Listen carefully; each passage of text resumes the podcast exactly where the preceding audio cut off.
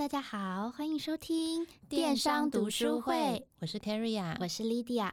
这是一个讨论数位与电商经营发展的频道。我们不是专家，也不是业界巨头。欢迎大家跟我们一起讨论交流，探索数位世界的无限可能。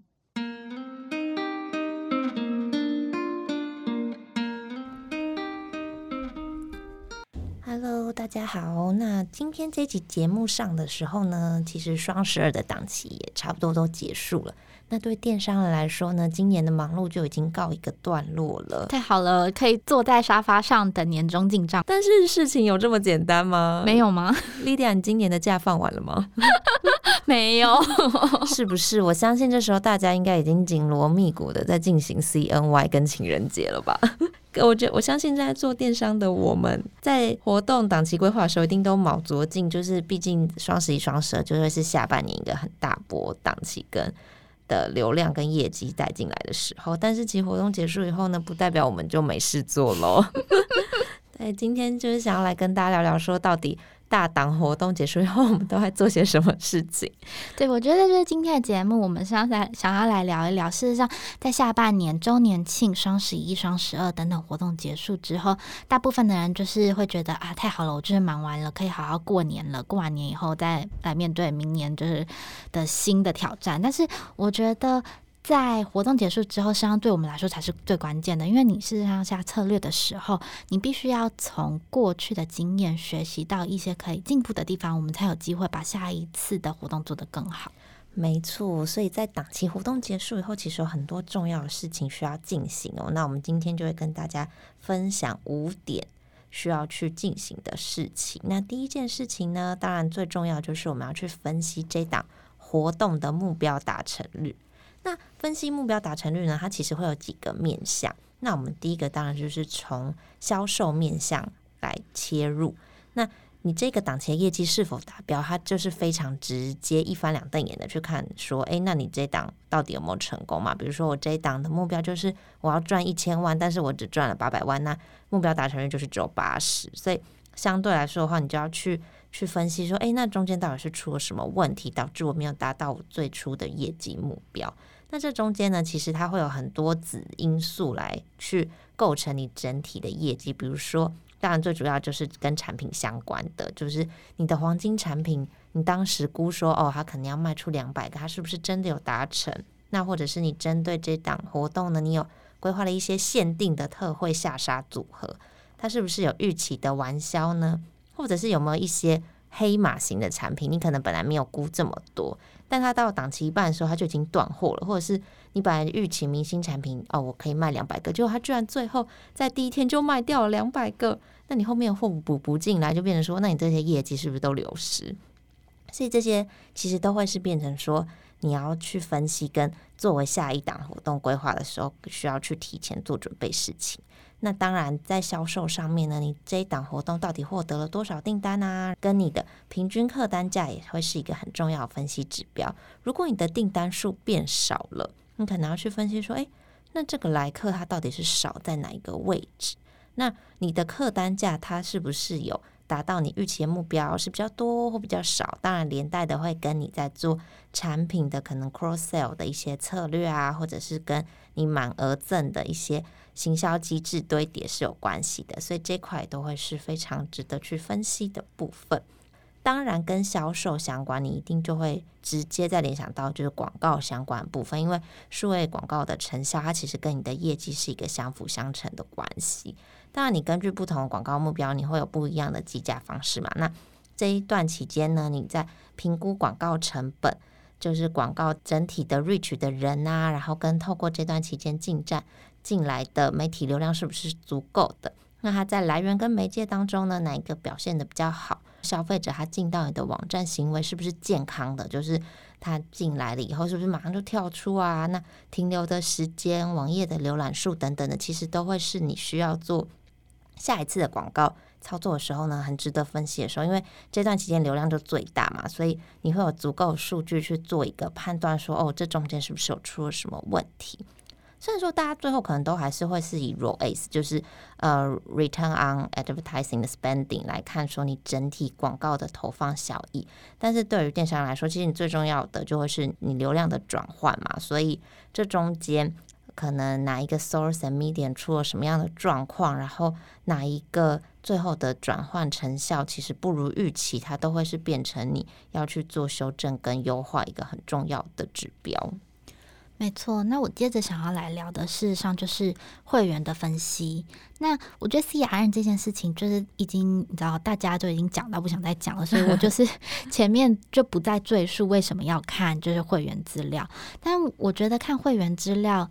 有一个非常重要的目的是，我们要回去想一想，我们这次做活动的目的到底是什么？比如说，就是我们这次双十二可能想要沟通的是，我们既有的消费者希望就是他可以在今年度就是完成就是更多更多的销售订单。那我们事实上就要看说，诶。结果就是这次操作完以后，到底是不是都是这些 return user 来买，还是事实上我都 reach 到新的客人？嗯，那就是比如说这些 return user 他来买了，我们的销售金额是不是如我们预期？比如说他在去年同期可能买的都是五千块，但今年变三千，那这个 gap 到底是发生什么事情？是因为他可能在周年庆我们这次的活动 package 特别好，所以他就那时候买比较多吗？还是说事实上没有什么原因，他就是 drop 了两千块？那他是不是去？把这个 budget 投资在我们的 competitor 身上，我觉得这件事情就是会需要去做一些比较深度的思考。那另外一个就是，如果我们现在就是想要跟 return user 沟通，结果到最后发现来了八成的人都是新客，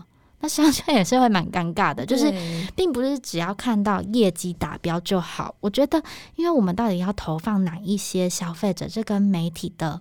预算还有配比有很大的关系。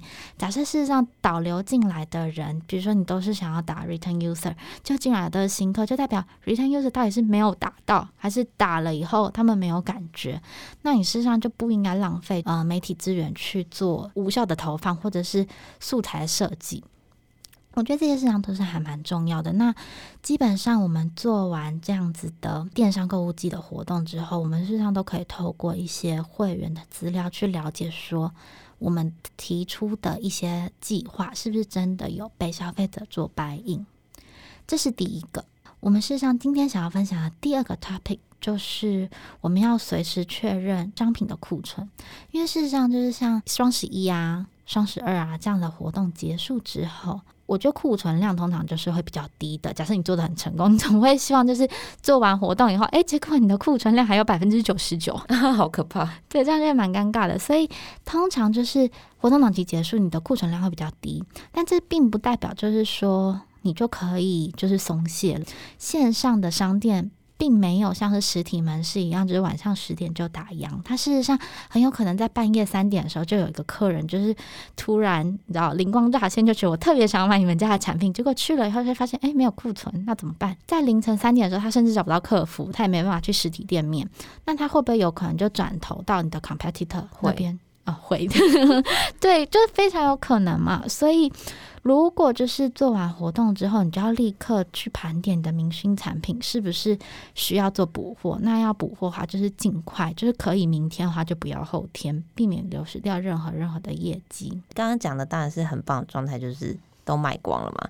但假设说有一些东西它其实库存过多的话，你可能然后就马上双十一做完以后，发现天哪，我居然有个东西居然还剩下可能一两百个，你就要尽速思考说，哎，那我在双十二的时候赶快设定一档活动把它卖掉。对，就比如说我们可能原本计划是觉得在你知道圣诞节的时候，大家可能会想要就是精心打扮，想要做一个很美的彩妆去参加 party，就是发现哎没有哎，就是我的眼妆就还剩下就是超级多，我不知道该怎么办。你。就应该立刻想办法，赶快就是计划一个营销活动，就是说什么要有好气色啊，才可以就是去你找长辈家拜年，不会被追问说你是不是工作太累啊？那你薪水赚多少啊？是不是因为就是没有打扮才没有就是交到男朋友啊等等之类的话题？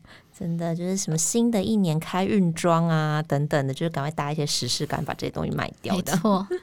对，因为我们都知道说库存其实它就是你的成本升高跟现金流短缺的一个很重要的因素，所以就是想尽办法赶快在下一个档期把这些高库存的东西卖掉会很重要。那再来呢，第三个购物季过后，很重要一块呢，就是你要确认你物流的进度。因为其实，在消费者下单之后啊，送到他手上跟度过七天鉴赏期之前，它其实都不算是一个非常完整的订单完成。那大档期结束以后，通常一个很大不确定因素就是物流的运输速度。因为我们之前也常听到说，可能在一些大的购物节结束以后，就会有一些什么仓库来不及出啊，然后超商被塞爆进不去，或是物流车没有办法顺利抵达状况。所以呢，在经营电商，你呢要特别留意，其实你跟你的 vendor 或者是你是自己的车队，你要特别在加派人力呀、啊，不管是在拣货、出货等等的速度上面，必须要是一个很顺畅的状态，然后是在你。承诺消费者他可以收到货的一个区间里面呢，让他收到货物。但如果你真的出了一些特殊的状况的话，你也必须要想办法赶快通知你的消费者，避免产生很多客诉抱怨跟之后会有一些负面的口碑的状况。没错，我事实上在十一月底的时候就看到新闻，然后那个新闻事实上就是在街上访问消费者说：“哎，你收到你双十一订的货了没有？”天哪，还有这种访问？对，就是有一些消费者好像就是非常的愤怒，就是说双十二都要来了，但他双十一的货都还没有收到，然后就是有一些消费者，我不知道是不是太气了，就还说：“如果你还没有准备好要做电商的话，你就不要做活动。”哇！天呐，好严厉哦！对，我就会觉得这样子真的是非常的尴尬。我这边可以分享另外一个关关于就是物流出货这件事情的例子，就是我在感恩节的那个时候，我订了一个礼物给我国外的朋友，然后那个时候我就知道感恩节事实上也是他们的大档嘛，就是超多人会下单的。对，所以我那时候就是本来的想象是，哎。我十一月底订完之后，maybe 就是十二月中，我朋友会收到，那就可以当做圣诞节礼物给他。然后我就是下订完以后的，好像隔天吧，就收到一封 email，就说：“哦，你的产品已经 on the way，就是已经要好快哦。”对，我真的很吃惊诶，就是因为那我那时候订的时候，他的 vendor。跟就是品牌上不是台湾的牌子，他们就是相较之下可能比台湾的服务员又更大，嗯，嗯，嗯，但是他就可以立刻跟你说，哦，就是我已经出货了，那应该就是三天内就可以收得到。我那时候就觉得，哇，你真的是完全不让我有后悔的机会耶，对，他就直接送到你朋友手上了，没办法 cancel。对，我觉得这两个例子事实上就是都还蛮好的，可以解释如果你办完活动。好的配送跟不好的配送，对于消费者来说，到底会有怎么样子的差异？那刚才说的，如果是不好的配送情况，就很有可能发生客诉。客服会是最直接接触到消费者的问题跟抱怨的单位。那在这样的过程，我们上可以知道说，OK，到底消费者的 pain point 是什么？是因为他收不到货，他觉得愤怒吗？还是说他觉得你们要做优惠，为什么不给我直接折？我还要就是想办法去找到你们的折扣码，然后折扣码我又不知道要在哪里输入，或者是我输入了以后又不 valid。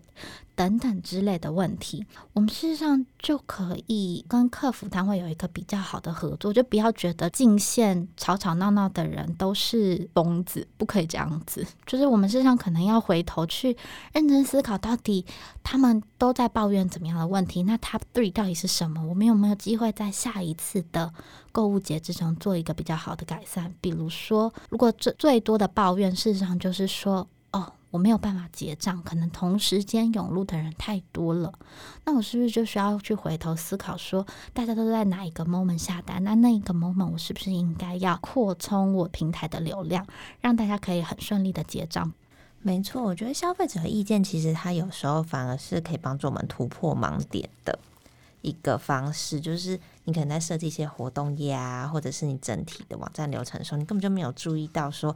这个讯息可能很不清楚，或是很混淆。但消费者他进来问的时候，你就会直接发现说：“哦，原来大家看不懂哎。”所以这些对，对，这就会帮助你，可以去优化你下一次。我觉得确实是因为我们通常在设计的时候，都是站在自己的角度去思考。比如说，我刚才举例的折扣嘛，我们就会觉得哇，输入折扣码。不是很简单吗？输入了就有九折，但结果到最后你就会发现说，没有人找得到折扣码在哪里，或者是没有人找得到输入的地方在哪里。那这个就是我们自己的问题了。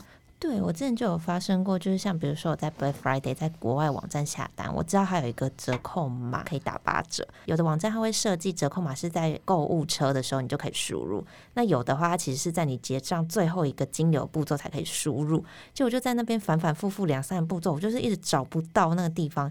但我真的很有耐心，我可能研究了半个小时，但最后还是不行，以后我就放弃。你就没有买？对，因为我真的找不到啊。OK，就是它那个折扣深到让你没有办法买，还是就是一个 kimoji 的问题？我觉得是感觉问题。虽然说，觉得说我就是为了这时候才等八折，那如果我没有要的话，我为什么要在物流最拥塞的时候下单？就蛮有道理，对啊，所以其实消费者都很会思考，对，或者是说，就是像刚才说的，如果说你都要给消费者这个折扣了，你一定要强迫他输入折扣码吗？还是你系统上真的可以调整成，就是直接折抵？就比如说他加入这个 item，他就直接折扣九折的金额，你就不要让消费者还要多一步去思考或者去寻找。没错，好哦，那我们最后一个想要跟大家讨论，其实是竞品观察。因为我个人其实也非常喜欢看竞品在干嘛。那在做活动期间的时候，尤其是这种非常大档期，其实你就会发现说，各家品牌一定会卯足全力想要榨干消费者荷包，所以大家就会有很多很不一样的，比如说不管是广告素材内容的沟通啊，或者是说他有一些什么特别的特惠组合或活动内容，甚至是他在这一段期间跟哪一个 KOL 合作等等的，其实它都会可以作为是你下一次在做活动的一个参考。比如说你特别吸引到。说哇，他就是有一个商品非常热销诶，然后或者是他跟哪一个 KOL 合作了，看起来成效超好。其实这些东西都可以变成是你下一次在做活动的时候一个思考的方向。想说，诶，那他这个方式是不是我自己的品牌本身也是可以运用的？那我们可以可能结合一些自己的品牌调性啊，然后去找一些跟自己可能更相关、更合适的目标对象。然后呢，我们就是可以这样子的方式，然后去试试看，说，诶，那。对于他来说很成功，是不是对我来说他也是可以 work？没错，从竞争对手那边去抄答案是我觉得最不花力气的事情。就是如果连这件事情你都不愿意花自己的时间去研究的话，就会非常可惜。人家答案都摆在那里，给你参考了，你还做不到。没错。